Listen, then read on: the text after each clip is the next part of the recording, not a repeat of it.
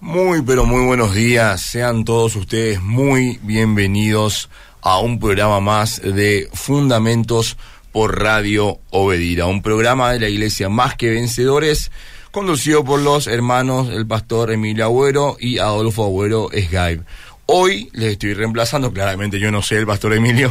Mi nombre es Edwin Jiménez y estoy acompañado de un amigo y compañero también de ministerio. ¿Cómo estás, Manuel La Torre? Buen día, Ed. Eh, un gusto estar acá. Espero que sea un programa de mucha edificación para todos y que nos divirtamos como siempre. Así es. La verdad que muy interesante el término que usaste, divertirnos, porque es muy divertido, es muy interesante, es muy edificante siempre venir acá a la radio y conversar estos temas que nunca son este, aburridos ni mucho menos, sino que son sumamente relevantes. Y el tema de hoy este, lo denominamos cristianismo un obstáculo para el desarrollo? Fue una pregunta, ¿verdad? Porque estábamos hablando justamente afuera y también cuando íbamos preparando este, lo que íbamos a tratar el día de hoy, de cómo muchas veces escuchamos a gente escéptica decir o hablar acerca de que el cristianismo es culpable de no solamente algunos años, sino décadas y hasta siglos de atraso en nuestra sociedad. Y lo que hoy nos pretendemos, o sea, nos planteamos nosotros es ver si, qué tan cierto es, esta afirmación, qué tan verdadera es la afirmación y si realmente la analizamos en la historia se puede sostener tal cosa, ¿no? Claro, analizar un poco los hechos históricos de cómo se desarrolló realmente la sociedad y si es que el cristianismo fue un obstáculo o fue en realidad eh, una herramienta o una forma de pensar que ayudó a que nos desarrollemos como sociedad y que construyamos nuestra, nuestra sociedad, nuestra forma de organizarnos en base a ciertos valores y creencias que permitieron ese desarrollo justamente, ¿verdad? Totalmente. En programas anteriores ya fuimos tocando este, algunos temas quizás más específicos que hoy vamos a agarrar quizás un poquito de forma más amplia, porque ya hablamos, por ejemplo, en programas anteriores de la cosmovisión cristiana frente a otras cosmovisiones y cómo la cosmovisión cristiana resulta siempre superior frente a cualquier otra cosmovisión, este, porque es la que le, brinda dignidad al ser humano. este, y, muchas otras cosas. También ya hablamos en programas anteriores sobre cómo la mujer este, se vio beneficiada por el cristianismo a través de la historia muy pues, este, en contra de lo que muchas veces se quiere plantear, que el cristianismo es causante casi del machismo en el mundo. Y si lo analizamos, nos, encontramos otra realidad. Y así fuimos tocando ya temas que quizás hoy vamos a también este, desarrollar un poquito más ampliamente, pero solamente para que la gente sepa que puede encontrar incluso desglosado temas que vamos a ir tratando en los podcasts y grabaciones que hay de este programa. Claro, la idea es dar también un pantallazo, ¿verdad? Una revisión de muchos puntos y que después el que esté interesado pueda profundizar en su casa, ¿verdad? Pero que sepa que realmente el cristianismo tuvo influencia en diferentes aspectos de forma muy, muy positiva, ¿verdad? Lo que vos estabas comentando, por ejemplo, Edwin, eh, respecto a la dignidad de la mujer o los derechos de las personas. Recordemos que cuando Jesús vino al mundo, eh, él vino a, al pueblo judío que estaba dominado por el imperio romano, ¿verdad? Y en el imperio romano no existía ese valor intrínseco de la persona, sino que eh, justamente estaba leyendo que si se sospechaba que un amo, o sea, un dueño de esclavos, había sido asesinado por cualquiera de sus esclavos, si se sospechaba, toditos eran ejecutados. Sospecha solamente. Ni siquiera con prueba, nada, sospecha. No, sin comprobación. Era solo sobre la sospecha de que hubiera sido alguno de ellos, ¿verdad? Antes de continuar, quiero recordarle a la gente que pueden y les invitamos a que participen con nosotros activamente del programa.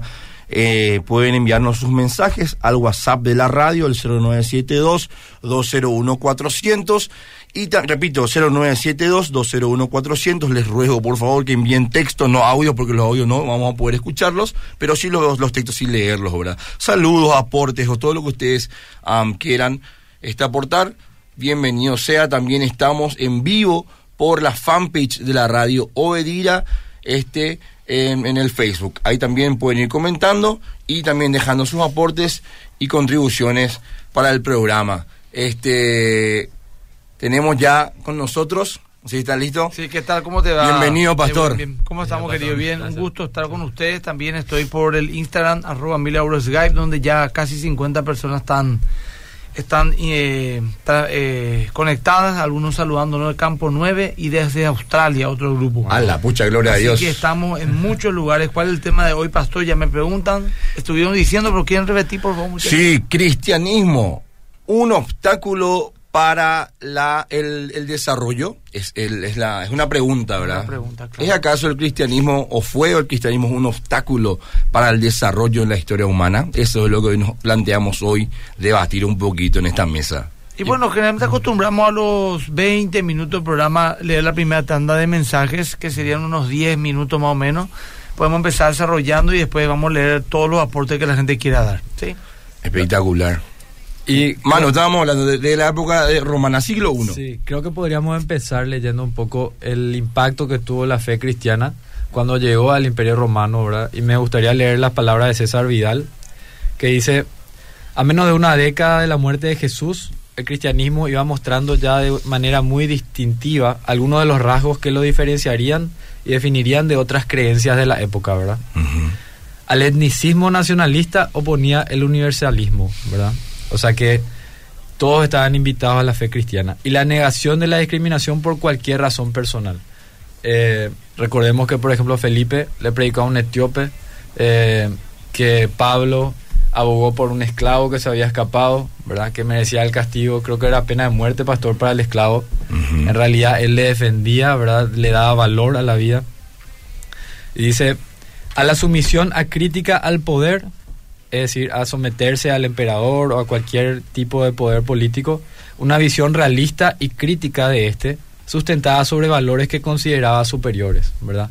Todos los seres humanos nos sometemos a Dios y estamos bajo Él, y no solamente a un poder humano. Entonces este poder humano político, eh, circunstancial, temporal, también tiene que sujetarse a la ley de Dios Totalmente. a la inmediatez, un sentido finalista de la historia que conclu- concluiría cuando Jesús regresara a juzgar a los vivos y a los muertos. ¿Verdad? No da ese sentido de soberanía de Dios, de desarrollo de una historia con un plan y no solamente una vida fugaz que, que se termina pronto, ¿verdad? Dice, y al aisl- aislacionismo social propio de otros grupos religiosos, la búsqueda del final de la pobreza con acciones concretas y prácticas derivadas de la propia comunidad cristiana.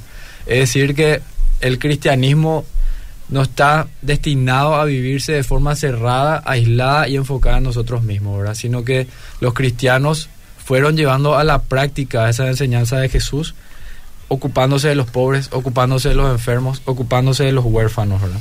Así es. Y dice, en todos y cada uno de los casos, la nueva comunidad podía remitirse a la enseñanza de Jesús. En todos y cada uno de los casos, presentaba una fresca originalidad que contaría con un dilatado futuro. Eh, hay cosas que a lo mejor la gente por el contexto que vivimos hoy en día, ya dos mil años después, y una cultura absolutamente occidentalizada, repleta de cristianismo en el buen sentido de la palabra, Así es. no podemos entender, por ejemplo, la profundidad de lo que Pablo hizo con Onésimo cuando le escribe la carta a Filemón. Esto es una reivindicación enorme a la esclavitud. Muchos dicen nunca hablaron en la Biblia en contra de la esclavitud. No solamente es mentira que eso es así, porque el tipo de esclavitud que, que los judíos practicaban no era una esclavitud para siempre, sino que cada siete años se tenía que liberar a todos sus esclavos y eran tan bien tratados que muchos decidían estar de forma voluntaria ya para siempre con su amo.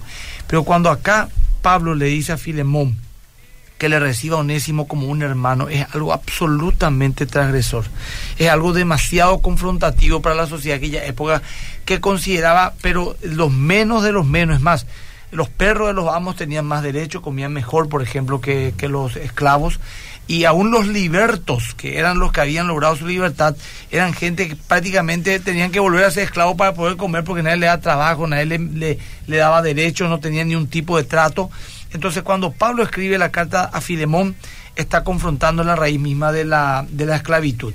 Otra cosa que también confronta profundamente es cuando dice Pablo mismo, no hay en Cristo varón ni mujer. Eso era absolutamente eh, visionario, confrontativo golpeaba estructuras mismas donde la mujer ni siquiera tenía derecho a, a ser testigo de un crimen, ni mucho menos, sino que prácticamente era una máquina de procrear hombres. Entonces, si aún más profundamente entendemos lo que Vidal dice, lo que estamos leyendo en la Biblia, eh, a lo mejor de manera rutinaria, nos daremos cuenta que con solamente estas dos cosas cito y mucho más aún lo que está lo que está leyendo acá el libro de Vidal, ¿tu nombre? Manuel. Manuel, eh, no hay con eso suficiente para entender que la fe cristiana fue lo que marcó el derecho y la dignidad humana a lo largo de toda la historia. Totalmente. Es muy interesante lo que decías, Pastor, al respecto de que el tema de los esclavos y también cuando Pablo habla sobre que no hay este delante de Dios hombre ni mujer. Es muy interesante porque en la sociedad romana de ese tiempo, vos podías vivir súper bien y rodado de derechos, porque siempre se habla del derecho romano y todo lo más, que estamos de acuerdo que históricamente es un valor, tiene un valor incalculable para la, historia humana, ¿no es cierto? Pero todo eso ah, beneficia muchísimo, o sea, te viene bien si sos, eras hombre, estabas sano, Y, y, bueno, eras romano. ciudadanía romana. eras romano. O sea, si, eras, si, si, si, tenías esas, estas tres características, espectacular era para vos el, derecho romano. Pero, ah, si eras mujer, mm, o si eras esclavo, o si tenías este, discapacidades, o sea, no había eh, tipo de o, inclusive en la ancianidad, ¿verdad? Porque vos eras, mientras vos seas útil para la sociedad, espectacular, tenés todos los derechos que vos quieras. Pero cuando, por si acaso, empezabas a dejar de ser útil, ya tu vida dejaba casi de tener valor, ¿verdad? Y, em- y, perdón, y era, era perverso, Edwin, Emanuel, porque fíjate que solamente le beneficiaban a quienes le beneficiaban. Mm. Por eso inclusive Nietzsche, que hemos hablado ya de acá, eh, criticó tanto el cristianismo, porque el cristianismo le seguía dando significado a aquello que ya no lo tenía. O sea que el cristianismo, eh, lo cual despreciaba profundamente Nietzsche con la teoría del superhombre, de que solamente tienen derecho a vivir y a, tener derechos aquellos que aportan algo a la sociedad. Y una persona con problemas mentales, una persona sin un brazo, sin una pierna, ciega o muy pobre o muy ignorante, nada aportaba. Al contrario, era un lastre a la sociedad, por lo, cuanto, por lo tanto era despreciar el cristianismo porque le seguía dando valor a aquello que no tenía. De hecho, era tan extrema su postura que nada más y nada menos que Hitler toma sus enunciados de un gran ateo como Nietzsche que dijo Dios ha muerto y de Darwin, otro también ateo que dijo que el hombre no es más que el fruto de la evolución y conjugando ambas cosas él creó su filosofía nazista de que la supervivencia del más fuerte y del superhombre debería estar vigente. Eso no lo hizo el cristianismo, ¿verdad? Eso hizo la visión que quitó a Dios del medio y que dejó de dar valor a la persona por el simple hecho de ser persona y por el simple hecho de ser imagen y semejanza de Dios. Totalmente. Es que el cristianismo es aquel que sostiene la dignidad humana de forma intrínseca. Intrínsecamente el ser humano es digno, porque como bien dijiste, pastor, es un ser humano. Así ¿De dónde sale eso? De que somos imagen de Dios. Si nosotros que pretendemos buscarle este, dignidad al ser humano sin ponerle a Dios en el cuadro, podemos hacer malabares filosóficos y todo lo que quieras, pero la realidad es que es insostenible, se cae, se cae. Y, es interesante todo esto que hablamos porque, como decíamos con Manu antes de entrar, este, de repente escuchamos a escépticos decir, más o menos, que si no hubiese religión, si no hubiese cristianismo, hoy seríamos, no sé, los supersónicos, que andaríamos naves espaciales por la calle y no sé qué. no habría guerra, no había problema. Y sin embargo, si vamos a la historia, nos encontramos que no, no, este no así el panorama, ¿eh? Antes del cristianismo no era tan linda este, la, como estaba toda la, la, la, así como también nos quieren hacer creer que la sociedad, que, que eh, América era un jardín y Edén hasta que vinieron los españoles con su religión. Eran, eh, miren más la película Apocalipto de Mel Gibson, van a ver lo que eran esas sociedades, los mayas, los incas, los aztecas, eran absolutamente violentas, perversas y su religión pedían sacrificio que llegaban al extremo de 10, 12, 15 mil personas sacrificadas en un mismo día para apaciguar eh, la ira a sus dioses. El cristianismo vino a quitar todas esas perversiones, ¿verdad? O sea que hay mucha injusticia por el, por el secularismo eh, que está tan avanzado en cuanto a la cosmovisión cristiana. No sé si quieres decir algo más. Sí, también, Pastor, que respecto a ese, a ese punto ¿verdad? De la, del descubrimiento y la conquista de América, muchas veces se hace, una, se comete una falacia, ¿verdad? Como que la religión hizo que eso fuera negativo. En realidad nosotros podemos leer y habla acá César Vial de Bartolomé de las Casas, que lo que hizo fue, él llegó a una convicción personal de pecado de la forma como se le estaba tratando a los, a los nativos de América y abogó por ellos para que el trato sea más humano, ¿verdad? Para que se les valore un poco más como seres humanos. Evidentemente, no llegó al, al, a un grado supremo de súper buen trato, pero imagínense lo que hubiera sido esa conquista sin ni siquiera la intervención de personas como él que abogaban por que esa como visión. Sí, de hecho que él eh, se presentó frente a los reyes católicos en ese momento y logró que en cada expedición esté acompañada por religiosos, ¿verdad? Para, para tratar de que esa, esa conquista no fuera tan violenta, ¿verdad? Totalmente. De hecho, si vos te vas, por ejemplo, a, eh, a, a, visitar la zona de encarnación de Itapúa, mejor dicho, y vas a ver los relatos en las misiones jesuíticas que te colocan en un, eh, creo que se llama PRIN, no sé cómo se llama ese efecto que le colocan en las ruinas, eh, unas luces y parece que hay vida ahí, ¿verdad? Y empiezan a contar la historia de, de de la conquista. Y hablaban como mapping, líderes mapping. ese mapping perdón mapping perdón, sí porque vos estás en este tema ahora y eh, estaban contando los mismos indígenas como cuando fueron expulsados los jesuitas los indígenas mismos estaban molestos por esta situación porque ellos les habían enseñado a leer y escribir le habían enseñado ciertas medicinas a plantar a comer y a vivir en paz ¿verdad? Sin embargo, ellos trajeron la espada y le quitaron la tierra y le dejaron la Biblia y todas esas falacias que solamente la gente que no conoce la historia podría eh, creer. Claro, hubieron abusos, como en toda la sociedad hay abusos y como en todas las cuestiones hay abusos. Cuando alguien me dice, bueno, la religión hizo este perjuicio, eh, yo le creo y, lo condeno también. Pero eh, no quieran criticar el cristianismo por la responsabilidad de una religión. Porque si la Biblia dijese, por ejemplo, que hay que esclavizar indígenas y violar a sus mujeres, ahí entonces el cristianismo es detestable. Pero mientras el cristianismo no ordene eso, lo que hagan algún grupo religioso es responsabilidad de ese grupo religioso y no dejan de hacer lo que la Biblia misma dice que van a hacer. Mm, la misma Biblia delata, denuncia, acusa y condena a los religiosos que bajo el manto de la, de la piedad, como los fariseos en su época, los saduceos, eran absolutamente corruptos. Creo que algunas de esas cosas también cita Vidal.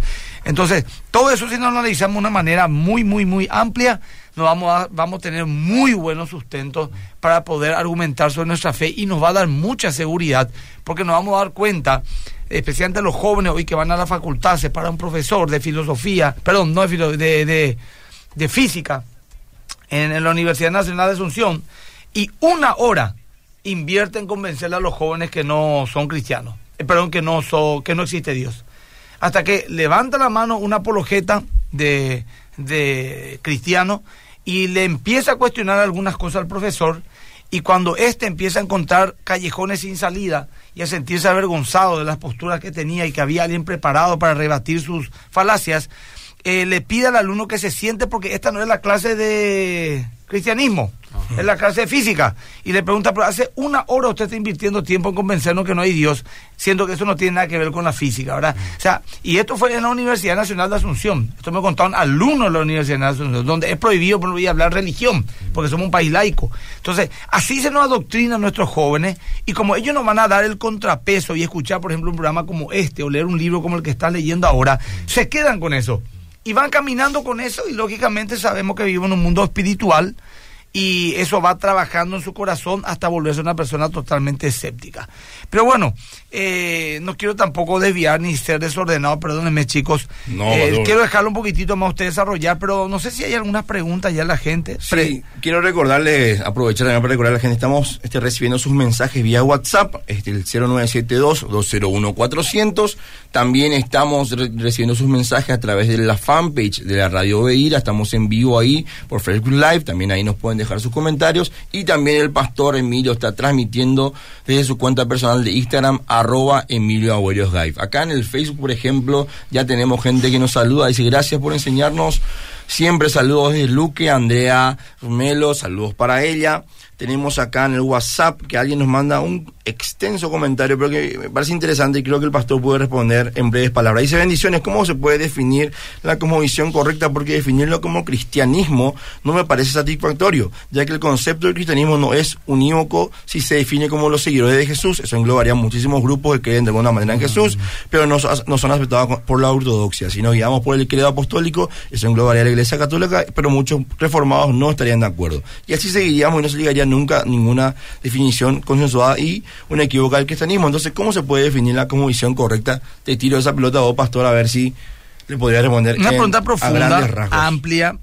a grandes rasgos, mira, yo diría algo que por más grupos que haya, los valores, los principios generales, pero no importa el grupo cristiano al que uno pertenezca, por ejemplo, va a respetar la vida. Por ejemplo, lo que hoy estamos haciendo, está en contra del aborto, es algo que es como Pablo peleaba dándole dignidad, por ejemplo, a los esclavos. ¿Me explico? Porque los niños, los bebés en el vientre de no tienen un derecho, ¿verdad? Eh, todo cristiano defendería, por ejemplo, eh, bueno, por lo menos un cristiano bíblico, la monogamia, la fidelidad, la honestidad.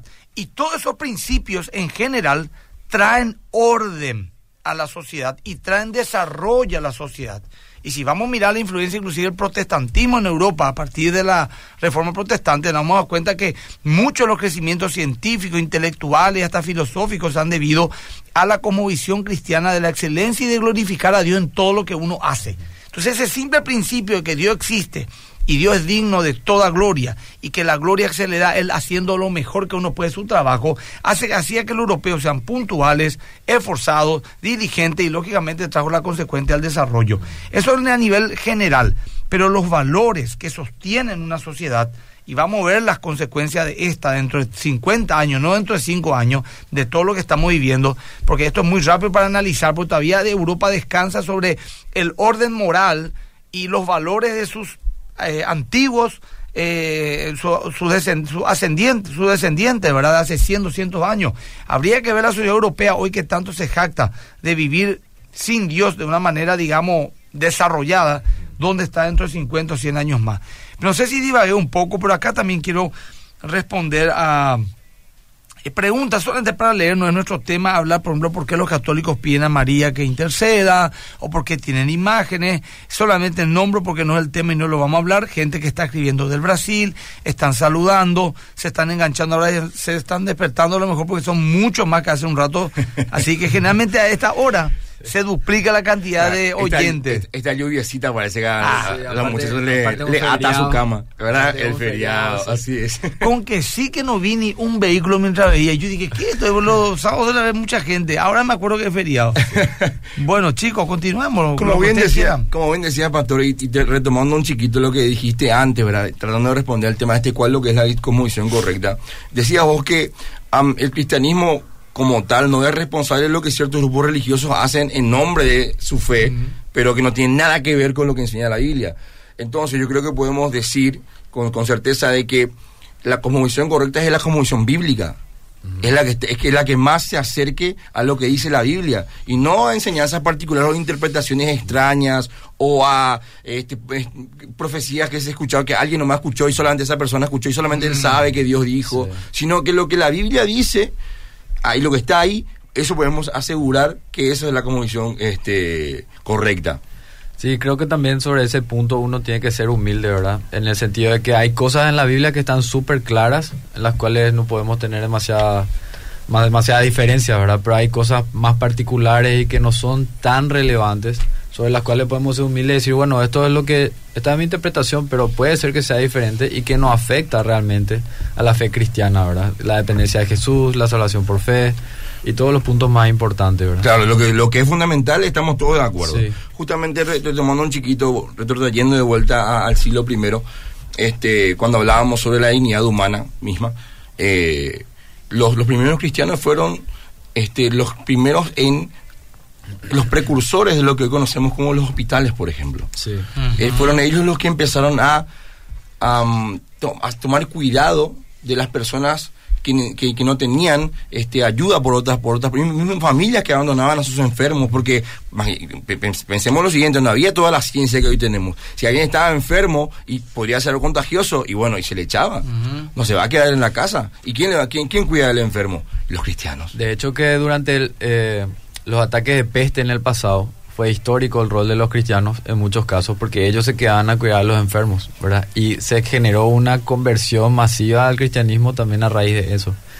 Así tal cual, mano. Es, es, importantísimo lo que decís, porque imagínate, mientras todo el mundo huía por su vida, los cristianos se quedaban, porque entendían que aún esas personas que estaban enfermas eran dignas de ser cuidadas, eran dignas de ser atendidas. ¿Por qué? Porque eran imagen de Dios. Y también ahí se ve el efecto de de saber que nuestra vida trasciende o que nuestra existencia trasciende esta vida, ¿verdad? Y que hay valores superiores a lo que yo sienta o lo que pueda hacer mientras esté vivo en el sentido de, si me voy de vacaciones, si construyo una casa más grande, si tengo más amigos, ¿verdad? Sino que tiene valor amarle al prójimo de forma práctica e incluso de forma sacrificial, ¿verdad? Así es, como a uno mismo dice la palabra, Sí. ¿no es cierto? Imagínate cómo eso también expande la experiencia de vida que uno puede tener, ¿verdad? Y hace una sociedad mucho más compasiva, mucho más, si podemos decir, amorosa, ¿verdad? Al, al cuidar de estas personas que están desprotegidas, están vulnerables y que realmente no te van a poder devolver nada en muchos casos, porque, qué sé yo, cuidar en esa época a un enfermo terminal que finalmente termina muriendo, no, O sea, que va a morir, le cuido, no le cuido, va a morir. va a morir, ¿verdad? Pero le ayuda a que tenga una vida eh, Digna. se- se- digna o serían cuidados paliativos, ¿verdad? Acompañarle, darle una esperanza, compartirle el evangelio, ¿verdad?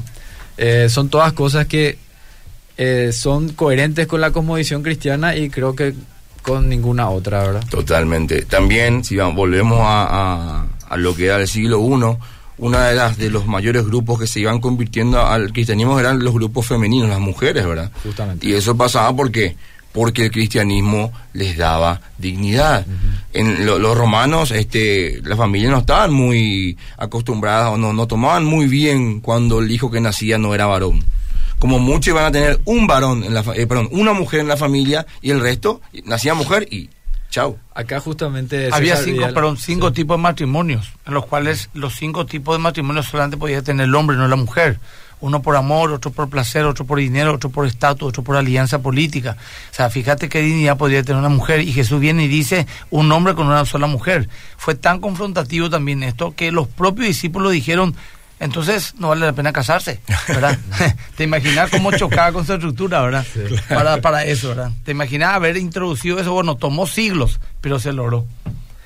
Bueno, acá César Vidal empieza justamente hablando del impacto que tuvo el cristianismo para las mujeres, ¿verdad? Porque menciona que era súper común el infanticidio femenino y ahí estamos también en cierta forma relacionado con el aborto, ¿verdad? Solo que Ya nacido. Ya nacido. No sé si en ese libro hace un relato. Sí, una carta, la carta de Hilarión dice. Ahí está. Es tremendo. Sí. No sé si querés leer, si está dentro de tus planes le, leerlo, si le no es tiro, largo. Le Sí tiro a la gente, estamos tratando, muchas de las cosas que estamos hablando, estamos sacando del el libro La herencia del cristianismo de César Vidal Manzanares, es un libro muy, muy recomendado. Este, dos milenios de legado, habla desde justamente el siglo I, desde, de- desde Cristo hasta lo que es nuestros, son nuestros días, inclusive habla un poco sobre el futuro que, que, que tiene el cristianismo, o la importancia que tiene el cristianismo para nuestro futuro, mejor dicho. Sí. Sumamente recomendado. este Especialmente libro. para universitarios. Es muy bueno. Muy pero bueno, muy bueno. muy bueno. Vamos a leer Bien la, documentado. Vamos a leer la carta de Hilarión, ¿verdad? Para tener una idea de lo que era eh, tener un- una niña en esa época. Dice, Hilarión le escribe a su esposa y le dice, sabe que estoy aún en Alejandría y no te preocupes si todos regresan y yo me quedo en, Alija- en- en Alejandría. Te ruego que cuides de nuestro hijito y tan pronto como me paguen te haré llegar el dinero. Si das a luz, consérvalo si es varón y si es hembra, desembarázate de ella. Me has escrito que no te olvide. ¿Cómo iba a olvidarte? Te suplico que no te preocupes.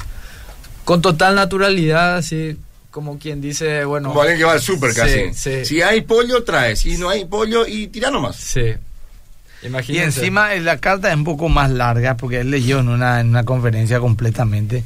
Y era tan chocante porque con un amor y una ternura le trataba a su esposa, que era mujer, pero con un desprecio total, inclusive en una parte, no sé si en este o en otro lugar, le recomendaba inclusive dónde deshacerse, en el alcantarillado, eh, o tirarle en, en- en- alguna, en algún vertedero, con una naturalidad. Y al paso que le decía, hace esto, le decía, eh, pronto mi amor estaré contigo, disfrutando tu abrazo, tus besos, una cosa así, totalmente incoherente para ver nomás el nivel de cauterización que tenía esa gente en Claro, su corazón. Lo normalizado que estaba. Por si- Totalmente. Por si, a alguien no le quedó claro, en la carta de la persona, el, el hombre le dice a su mujer, si te vas a, si das a luz a un varón, lo quiero. Si le das a una, a una mujer, mátale. Básicamente, eso es lo que dice. Sí. Por si no quedó claro nomás, porque él dice, desembarázate de ella, como si tal cosa fuera posible, desembarazarse. ¿Qué Claro. significa desembarazarse? Y como eh, interrumpir el embarazo. Pero hay Claro. una- había hablaba, hay, no hay interrupción. Interrupción es algo que uno puede retomar de vuelta. Y eso no se retoma más la vida de una persona. Pero eh, esto era peor. Digo, era peor entre comillas, ya no es tan peor como la hora.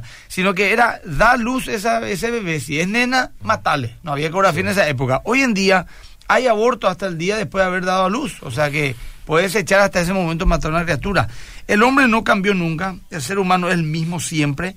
Si no se regula su maldad como la Biblia dice, ¿qué regula la maldad del hombre? Sin Cristo regula las leyes, regulan los castigos y las consecuencias, ¿verdad? Porque si uno libera uno en Finlandia, que es el país top de cultura, eh, quitar todos los policías, todos los militares y que la gente haga lo que quiera por un día, a ver el desastre que se va a armar. Porque la maldad humana está contenida dentro. Pero el cristianismo ofrece algo que no ofrece el comunismo ni ninguna otra ideología había, ni el ateísmo, ofrece la solución de todos los problemas y va al meollo, la muerte del yo. Porque el problema del hombre está en su corazón, no está en su cultura, no está en su educación, no está en su contexto de seguridad social, etcétera, está en su corazón. Por ejemplo, acá estamos nosotros tres agradablemente sentados conversando como grandes amigos. Si alguien trae unos bocaditos, capaz que con mucha cortesía nos digamos, pues, serviste pastor vos primero, lo que fuera, querés te trae un poco de café, te comparto, no serviríamos. Pero si nos encierran acá después de 15 días de no comer nada, de estar hambriento y nos tiran una hamburguesa, no sé si va a haber la misma cortesía, ¿verdad? Vamos a pelearnos todos por esa hamburguesa, vamos, eh, ¿verdad? Entonces, ¿qué significa eso? El problema está dentro nuestro y Dios quiere ahí tratar con nosotros. Que no muchos lo logren no significa que no sea efectivo. Habla inclusive, como Pablo dijo, la ley. Si la ley hace que sea más pecador, el problema no está en la ley, el problema está en vos, porque vos sos el más pecador. Es como que yo armo un equipo de fútbol, como los lunes los muchachos, y juegue contra la selección de Argentina. Que nos ganen ellos 100 a 0 no significa que ellos son malos. Ellos hacen lo que tienen que hacer, nosotros somos los malos. Así también el Señor confronta nuestro corazón, y esto es un poco de evangelismo ya, donde el verdadero cristianismo implica un cambio de, del corazón, no de afuera hacia adentro, sino de adentro hacia afuera, al punto tal de decir nueva criatura es las cosas viejas pasaron y aquí todas son hechas nuevas. Bueno, un aporte en que di, pero continúen chicos, por favor. Bueno, como estábamos hablando y para repasar lo que fue el impacto en el Imperio Romano, eh, César Vial empieza hablando del impacto en, lo que es el concepto de la mujer y el valor de la mujer. Dice que se encontraron togas de, un, de, una, de iglesia cristiana, digamos, donde el número de prendas femeninas era 5 a 1 la relación con la cantidad de prendas masculinas que había en ese lugar. Y por otro lado dice que la relación entre hombres y mujeres en Roma y en Asia Menor y África, por ejemplo, en Roma era de 131 a 100 hombres a mujeres. Había más hombres que mujeres. Y de 140 a 100 en Italia, Asia Menor y África, ¿verdad? Y eso a qué se debía a lo que estábamos hablando, ¿verdad? Al infanticidio principalmente de mujeres, ¿verdad? Que rechazaban los bebés que nacían mujeres. Mismo también la mortalidad eh, femenina era muchísimo mayor porque estaba era muy normal, muy común que este se casaran sumamente jóvenes y tuvieran partos sumamente jóvenes y murieran también en el parto, ¿no es cierto? Sin embargo, las mujeres cristianas de repente contraían nupcias un poco más más más tarde o tenían un periodo de, de, de vida este para poder después parir con mayor seguridad y cosas así, que obviamente si uno vivía si una mujer vivía en esa época, esa era la vida que quería tener, la vida de una mujer cristiana, no la vida de una mujer que, que, no estaba amparada ante todo ese velo este que le estaba dando la cosmovisión que se iba gestando en ese entonces a través de las enseñanzas de Jesús y todo lo que tenía que ver con los apóstoles también. Y vemos también que ahí hay un engaño en el que se suele caer, que es idealizar lo que era la cultura romana como el sumum de lo que puede ser una sociedad y en realidad vemos que había mucha crueldad en esa, en esa sociedad, ¿verdad? También el segundo punto que toca acá César Vial es el rechazo de la esclavitud y la defensa de la vida que estuvimos hablando. Y el tercero es eh, la asistencia social, ¿verdad? El amor al prójimo. ¿Qué es lo que, lo que hablábamos? Que justamente fueron los cristianos los que fueron los precursores de lo que hoy entendemos, conocemos como los centros de atención este, de salud, los hospitales básicamente, que fueron que estando ya desde ese entonces a través de los cristianos mismos. Sí, y acá César Vidal eh, eh, cita una carta de Cipriano de Cartago, donde dice, escribió una manera, descripción angustiosa de la manera en que había causado estragos eh, la peste en ese momento, pero a la vez dejó constancia de que mientras que los paganos habían huido, los cristianos, que morían igual que los paganos, optaron por quedarse al lado de los enfermos. Y dice, los que están bien cuidan de los enfermos, los parientes atienden amorosamente a sus familiares como deberían, los amos muestran compasión hacia sus esclavos enfermos. Los médicos mm. no abandonan a los afligidos. Estamos aprendiendo a no temer la muerte.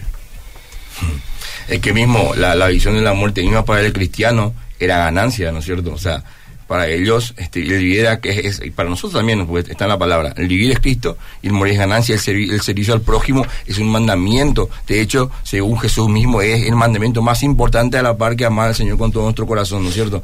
Sí. Avanzando un poquito más, uno de los aportes también que, que históricamente este, tiene el cristianismo y que tanto se dice que, que, el- que por culpa del cristianismo hay mucha ignorancia y todo lo demás, si vamos a la historia nos encontramos todo lo contrario. Fue el cristianismo el precursor de todas las, las- las universidades este, hi- históricas que tenemos en el mundo y también de preservar el conocimiento humano.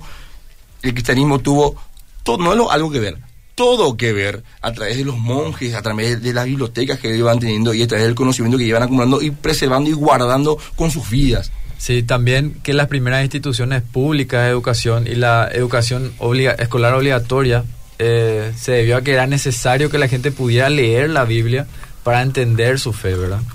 Eh, dice, por ejemplo, el pastor en el protestantismo está hablando ¿verdad? Del impacto de la reforma específicamente, dejó de ser un sacerdote solamente para convertirse en el sabio que conoce las escrituras, al igual que sucedía desde hace siglos con los rabinos, y que le tenía que enseñar eso a la gente, ¿verdad? le tenía que compartir la enseñanza de la Biblia. Dice, hablando específicamente, una de las, de las decisiones que se tomó, dice, la primera confesión escocesa de 1547 estableció una reforma de la educación exigiendo que en los medios rurales se enseñara a los niños en escuelas adjuntas a las iglesias. En las ciudades con superintendentes se abrieran escuelas y universidades con un personal debidamente pagado. Imagínense, hicieron de la educación una de sus prioridades porque tenían que crear estas instituciones y pagarle a la gente. Ahora con todos los valores que tenemos, igual nos cuesta invertir en educación, ellos en ese momento ya lo estaban haciendo. Muy por en contra de lo que se quiere dar a entender hoy como que el cristianismo quiere que la gente sea ignorante. Nos, si nos vamos a la historia nos encontramos que fueron los cristianos los más interesados en que la gente fuese leída, en que la gente conozca, sepa interpretar, leer. Este, voy a estar hablando en, en la parte de la reforma, pero si nosotros vamos inclusive al siglo V, más o menos, vamos viendo ya cómo am, los monjes, de- como había dicho, este, eran los, los que buscaban rescatar muchos los eh, eh, escritos, los autores clásicos y Sí. cosas así, porque vivían en tiempos sumamente difíciles y estábamos hablando de, de, de la Inquisición y todo lo demás, que también alguien quien, quien también dice que en ese tiempo la, la iglesia quemaba libros y todo lo demás, lo cual no deja de ser tampoco cierto, pero este no obstante vemos que eran los monjes los que se encargaban y los que buscaban preservar el conocimiento clásico, los que buscaban ah, resguardar también ese, ese tipo de, de, enseñanzas, ¿verdad? Y más adelante, después con el tema de la reforma, nos encontramos también que este, ellos eran los más interesados en que la gente sepa leer, sepa escribir, sepa interpretar. Si nosotros vemos incluso la diferencia entre las comunidades am, que fueron afectadas por la reforma y las que fueron afectadas por la contrarreforma, vemos que en los lugares que tenían este eh, eh, eh, estaban afectadas por la reforma, como por ejemplo los puritanos y todo lo demás, tenían un, un nivel de, de alfabetización del 80-90% de, de su sociedad y sin embargo vemos en, en, en otras que habían 10, 20, con suerte, gente que estaba este, escolarizada, que, que, estaba en, en, en, en- capacidad de, de leer un libro, de interpretar. Por eso es que encontramos que las sociedades reformadas lograron avances en economía tremendos, porque la gente leída, por la gente estudiosa, este, encontramos que ellos hablaban, eh, defendían mucho el- el- el emprendedurismo, como bien decía el pastor hace rato que, que hablaba sobre que ellos ve- veían el trabajo como una forma de honrar a Dios y no como un castigo, sino una forma de, honrar al Dios con, con- con lo que hacemos. Y, y bueno, y ahí también vemos que tuvo que todo que ver con, con el desarrollo de tecnologías. Si vamos a la historia encontramos con que el desarrollo del, del- del método científico mismo nació en la cuna de la iglesia. O sea, la ciencia como tal, como hoy la entendemos, como hoy la conocemos, nace de este sacerdotes cristianos. Sí. Justamente hablando de la ciencia y tenemos que hablar del método científico, acá César Vidal le nombra a Francis Bacon, ¿verdad? Que inventó el método científico. El padre del método Sí, científico. Sí, y que también escribía obras de teología protestantes, ¿verdad? O sea que era del mismo, del mismo interés para él escribir, eh, escribir sobre el método científico y teología protestante. Y acá hay algunos otros ejemplos, pastor, por ejemplo, eh, Johannes Kepler, que revolucionó las matemáticas y la astronomía. Cualquier este estudiante de, de ingeniería, por ejemplo, seguro estudió las leyes de Kepler cuando estudió astronomía. Después tenemos el caso de Robert Boyle, Tenemos el caso de Michael Faraday, ¿verdad? Cuando estudiamos electricidad en la facultad, estudiamos la ley de Faraday, la jaula de Faraday, cosas así, que son, eh, son leyes de la física, ¿verdad? Y evidentemente podemos ver que estas personas no encontraron en su fe un obstáculo para investigar la naturaleza y desarrollar la ciencia, sino todo lo contrario. Totalmente. Es que ellos entendían que la ciencia en general no se conflictúa con la fe, no se, no puede, es más, no, no es posible que la creación desmienta o se contraponga a su creador. Eso no tiene ningún sentido, es imposible. Entonces una persona que sea este, consciente de su fe, que, que, que, entienda bien su fe, jamás va a aceptar como verdad que alguien le diga que la fe está conflictuada con la ciencia, porque no se puede, la, la creación no puede mentir al creador. Y eso era lo que los primeros científicos, que eran sacerdotes, veían, ellos veían en la ciencia una oportunidad de conocer a Dios, de encontrar a Dios en su creación. Por eso es que ellos impulsan este, la búsqueda de la ciencia, la búsqueda del conocimiento de la, de la ciencia. Este, Johannes Kepler justamente decía, ciencia es pensar los conocimientos de Dios. Y él hablaba de que Dios puede ser celebrado en la astronomía. También eh, Melvin Calvin decía, esta idea monoteísta parece ser el fundamento histórico de la ciencia moderna. ¿Por qué? Porque solamente en una fe monoteísta donde hay un solo Dios y no muchísimos dioses que se pelean entre sí, que no se ponen de acuerdo, que hacen lo que le da la gana, solamente cuando hay un solo Dios creador de todo, nosotros podemos estar seguros que podemos encontrar coherencia y podemos encontrar este, ciencia básicamente. Porque si todo dependerá del humor, el humor de los dioses, entonces no vamos a poder explicar las leyes físicas, no vamos a encontrar orden, no vamos a encontrar lógica. ¿Por qué? Porque si hoy pasó algo y solamente un dios se despertó feliz. Y, y, mañana pasa otra cosa y solamente ese dios estaba enojado.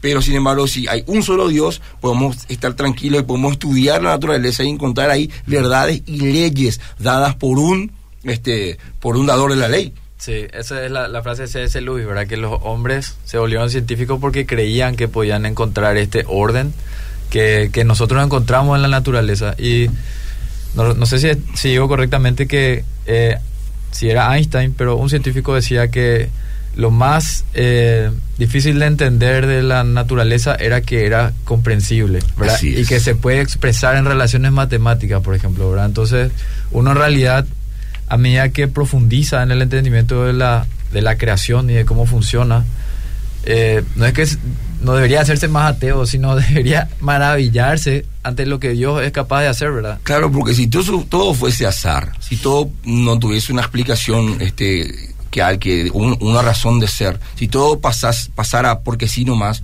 no tendría por qué existir las leyes naturales, no tendría por qué, no tendría por qué, nosotros no tendríamos por qué encontrar lógica en lo que vemos o encontrar ah. este este perdón eh, eh, leyes no adelante no, además Edwin eh, yo creo que ahí también uno tiene que, que analizar si de verdad está queriendo comprender y si tiene la capacidad, ¿verdad? Porque para poder apreciar algo uno tiene que tener también cierto conocimiento sobre ese tema. Por ejemplo, cuando vos escuchás una música, vos que sos músico, vos te vas a dar cuenta si la calidad de la música es mayor o menor. O, por ejemplo, el pastor que era arte marcialista, él se va a dar cuenta si hacer una patada es algo así impresionante o no, ¿verdad? Quizás nosotros no vamos a poder apreciar tanto.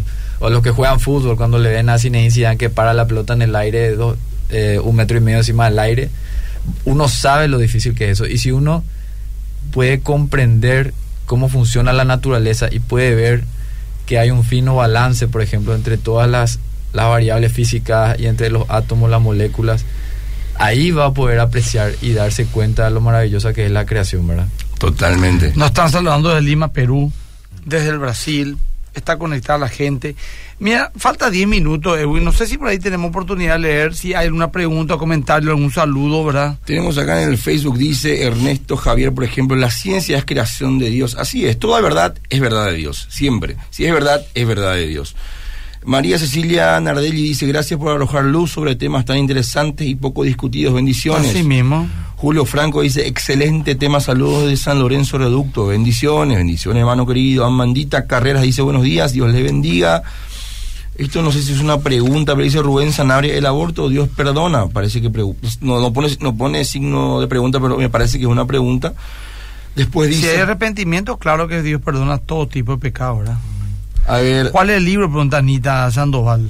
La herencia del cristianismo. César Vidal también acá traje yo unos cuantos también para recomendar. A ver, recomendamos Tengo alguno, güey. El libro que dio forma al mundo occidental de Vishal Mangalwai, no sé si pronuncio bien, rarísimo su apellido, es de un filósofo hindú que hace un, un, un- un estudio personal suyo am, a la inversa de lo que hoy muchas veces la gente quiere hacer, ¿verdad? Que es ir a buscar sabiduría en Oriente, ¿verdad? Él hace al revés, desde Oriente Viene mi- acá. mira a Occidente a buscar y a tratar de entender cómo es que nuestra sociedad este, creció y, y- y- y- y se am, explotó hacia arriba este, en el desarrollo científico, político, económico, tecnológico, moral, familiar, social, literario, académico. Y todo eso, él dice, hay una sola respuesta, la Biblia.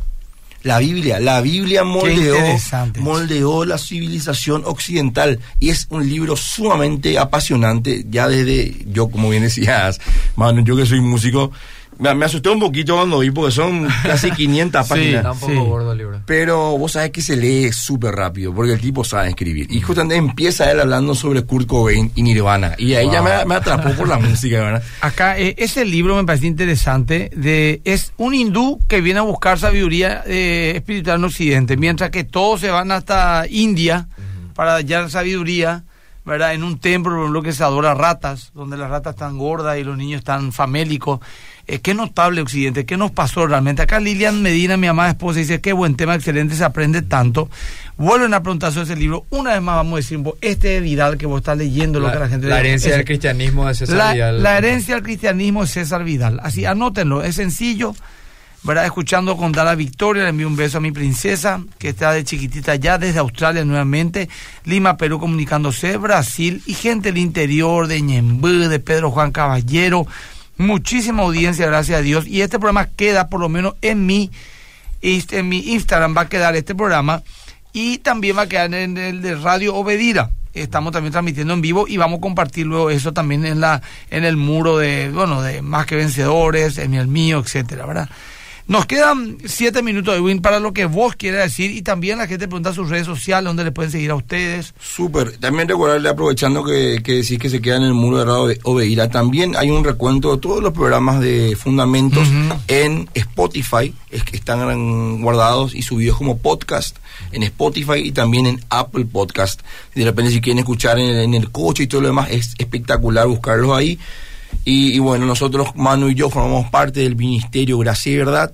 Pueden buscar en Facebook, en Instagram, estamos como Gracia y Verdad PI, que es un ministerio enfocado en teología apologética cristiana. Así que están cordialmente invitados a buscarnos y a seguirnos en, en- en nuestras redes de Gracia y Verdad. Buenísimo. Al- Algunas de las cosas que quisiera mencionar, ¿verdad? Eh, por ejemplo, el tema de la educación y de la cultura. Acá César Vidal cita que cuando eh, el, el Islam, ¿verdad? Conquistó la zona de Alejandría, se mandó quemar la biblioteca de Alejandría, ¿verdad? Una pérdida enorme para la humanidad. Así es. Y algunos de los otros efectos que tuvo el cristianismo en la sociedad occidental, quisiera leer más rápidamente, es por ejemplo la división de los poderes. Ahora tenemos poder ejecutivo, legislativo y judicial, ¿verdad? ¿Y eso de qué viene? ¿Viene de dónde? Eso viene del concepto y de la realización de que el ser humano es pecador, ¿verdad? Así de, la- de que el ser humano es un ser caído. De que es un ser caído y que no le podemos dar demasiado poder, sino que tenemos que contrapesar entre diferentes personas para tratar de que haya un equilibrio y que exista una sociedad más justa, ¿verdad? Eh, también la libertad religiosa, gracias a, a los principios cristianos se da esa tolerancia religiosa que no existía, ¿verdad? También César Vial eh, describe cómo era la, la vida de los cuaqueros en Estados Unidos, en la época de la conquista de, Estados Unidos, como ellos ya aplicaban los principios cristianos hasta el, hasta el, hasta lo último, ¿verdad? Dice, al fin y a la postre, el enfrentamiento con la esclavitud surgió no de la ilustración, no de la masonería, ni tampoco del liberalismo, sino en el seno del protestantismo y por razones enraizadas directamente en las escrituras. Durante el siglo XVII, los cuaqueros no solo condenaron la institución, sino que además determinaron que si alguno de sus fieles tenía ex- ex- esclavos, sería excomulgado. ¿verdad?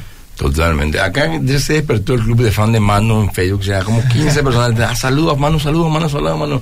No te voy a leer Son todo, bien Manu. dormilones. Sí, se despertó el club de fan de Manu acá. Este, y al respecto de lo que decía Manu, querido, este, sobre, por ejemplo, la libertad religiosa, eso es muy interesante.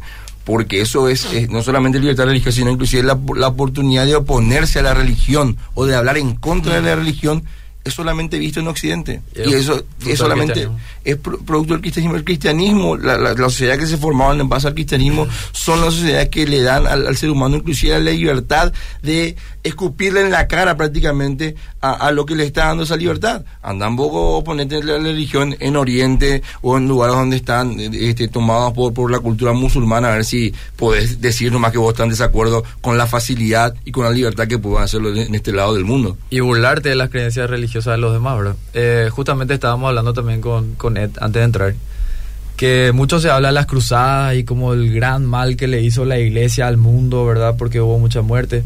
Pero podemos imaginar también un mundo que sin cruzada y que hubiera sido Europa conquistada por el Islam en esa época, ¿verdad? Eh, estamos hablando de milenios antes de que existan los derechos humanos, ¿verdad?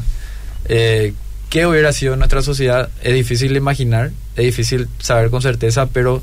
De que iba a ser totalmente diferente. Eh, el tema de las cruzadas, por supuesto que hubieron abusos, por supuesto que van a haber abusos, pero las cruzadas eh, eran, por ejemplo, como, vamos, yo le pregunté una vez a un escéptico eso, en el momento en que el Estado Islámico estaba en su apogeo, que decapitaban como coquito, decapitaban ahí gente, y eran detestables, perversos, totalitaristas, etcétera. Le dije yo, ¿qué vos, vos pensarías, si los Estados Unidos retira su ejército totalmente y deja que estos sigan avanzando y lleguen hasta Europa y después a Occidente y ellos no manejen? El mulá Muhammad Omar, por ejemplo, que prohibía tener eh, que la mujer tenía solamente el ojo se le tenía que ver, ¿verdad? Y con una redecilla encima, o sea, máximo. Ese, esa vida boca arriba.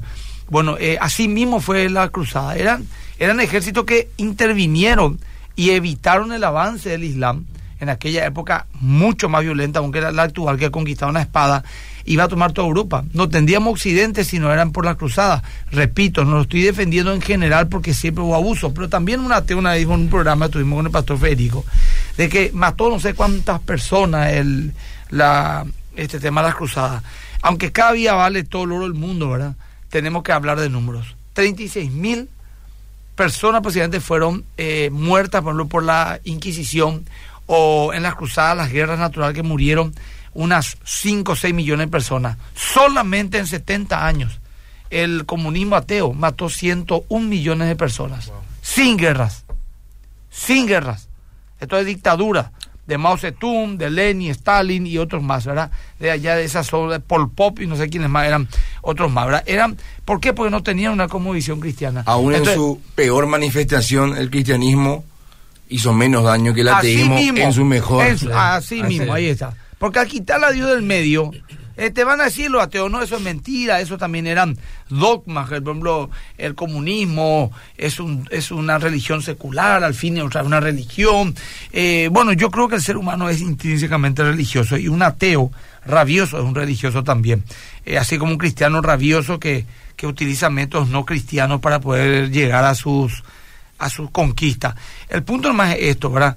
Eh, como recién dijiste, muy interesante, ¿verdad? De que los tres poderes del Estado se dividieron gracias al concepto de que somos seres caídos y pecadores. Y si vos le das todo el poder a un solo grupo, se va a corromper a la larga. Como una frase decía, eh, poco, el un poco de poder corrompe un poco todo el poder, poder corrompe totalmente, ¿verdad? Bueno, cosas así, por ejemplo, vinieron no de sectores escépticos, vinieron de pensamientos que tenían su ancla en las palabras y en los conceptos y en la conmovisión de la Sagrada Escritura con respecto al hombre. Hoy en día, lo que es el hombre, el hombre es lo máximo, el centro de todo, será como Dios sigue hoy en día vigente. Pero en algún momento de la historia, hombres y mujeres muy sabios dijeron, no, no somos tan gente buena como nos creemos. Somos pecadores, somos perversos, somos egoístas, somos eh, orgullosos, somos mezquinos. Tenemos que ponernos leyes que nos regulen. Y todo eso moldeó nuestro carácter e hizo que hoy seamos la sociedad que somos. Y me refiero hoy no a esta sociedad perversa y pervertida que estamos viviendo nuevamente, sino a esa sociedad que puede, una mujer caminar sola por la calle, vestirse como quiera, eh, un hombre también, casarse, que goza el fruto de su trabajo, de, la, de que podemos todavía apelar a la justicia para que haya cierta justicia cuando somos, por ejemplo, violentados nuestro buen nombre y todas estas cuestiones, ¿verdad? Bueno, son las nueve, Edwin, perdón, hablé mucho. No, por favor. Tenemos que ahora cerrar. Para ir cerrando, quiero nada más leer acá una frase que nos envía un oyente por WhatsApp. Dice, qué buen tema, la encarnación de Cristo dignifica todo lo humano, como dice Antonio Cruz en su libro Bioética Cristiana, también otro libro recomendado, Bioética Cristiana, del doctor Antonio Cruz. Nos pidieron en Facebook que repita los nombres más despacio. Dice, la herencia del cristianismo, César Vidal y el libro que dio forma al mundo. En toda la historia, si nosotros nos ponemos a analizar el cristianismo, tiene todo que ver con el avance de nuestra sociedad occidental, tiene todo que ver con que nosotros tengamos hoy vías dignas y podamos disfrutar de, muchos bienestares. Eh, no, no ha sido, por supuesto, perfecta porque el ser humano no es perfecto, pero Dios sí lo es. Y si nosotros seguimos su palabra, su cosmovisión, vamos a encontrar una, una cosmovisión que nos dignifica, que nos permite vivir una vida este, sabiendo que tenemos propósito, tenemos razón y tenemos trascendencia en el mano. Si quiere también palabras finales. Así mismo. Y invitarle a los creyentes a que profundicen en estos temas, ¿verdad? Porque también para uno es importante saber que, que muchas veces las frases que se tiran son imprecisas y falsas, ¿verdad? Y, y ver realmente el, efecto que tiene la cosmovisión cristiana y la fe cristiana en la vida de las personas y cómo es realmente mucho mejor que muchas alternativas que, que se ofrecen como mejores y falsamente, ¿verdad? Así es. Tenemos que irnos. Muchísimas gracias por el otro lado. Chau, chau, chau. Dios le bendiga.